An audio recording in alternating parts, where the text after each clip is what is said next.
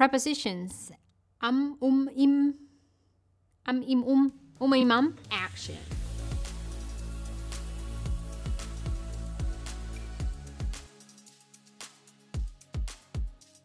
This topic is about the three most commonly used prepositions to describe time.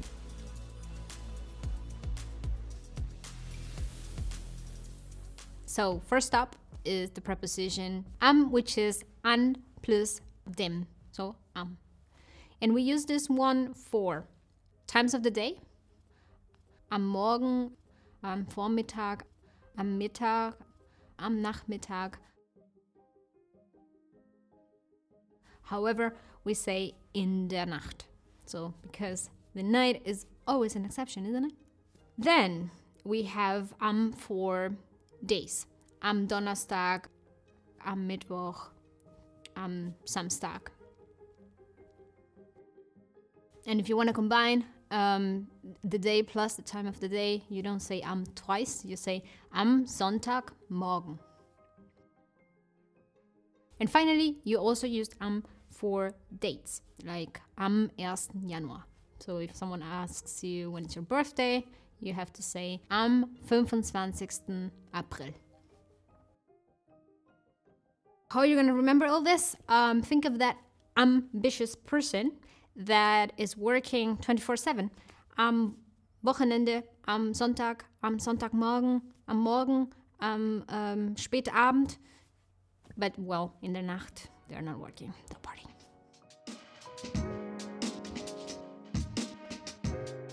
Our second preposition is im.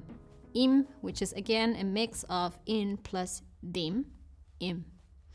And im is used for the seasons. So we have four seasons im Winter, im Frühling, im Sommer, im Herbst. And then you also use im for months. So im Januar, im Februar, im März, im April. For you to remember the the seasons, you know, the hotel four seasons. It's pretty impressive.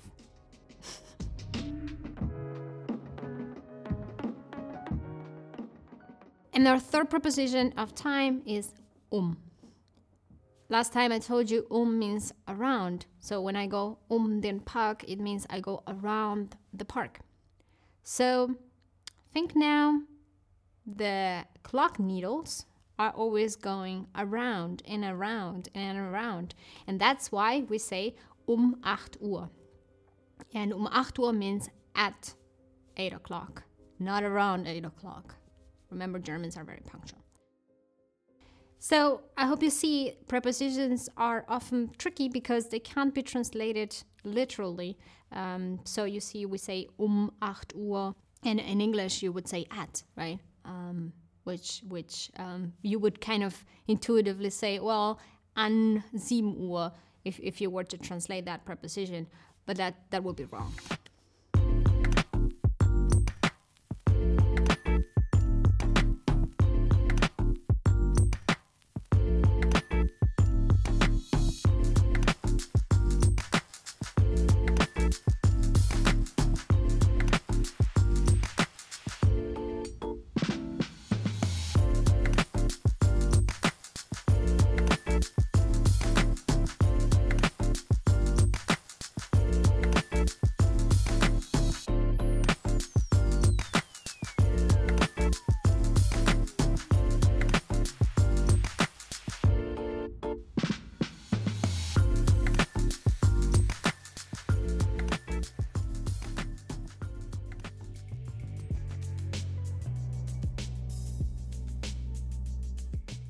Im seems to be taking the longer chunks of time. So, for example, the months and the seasons. Am takes care of the middle chunks, like 24 hours or less, right? Like days or times of the day. Then finally, the smallest chunk of time, which is the hour, is taken care of by um.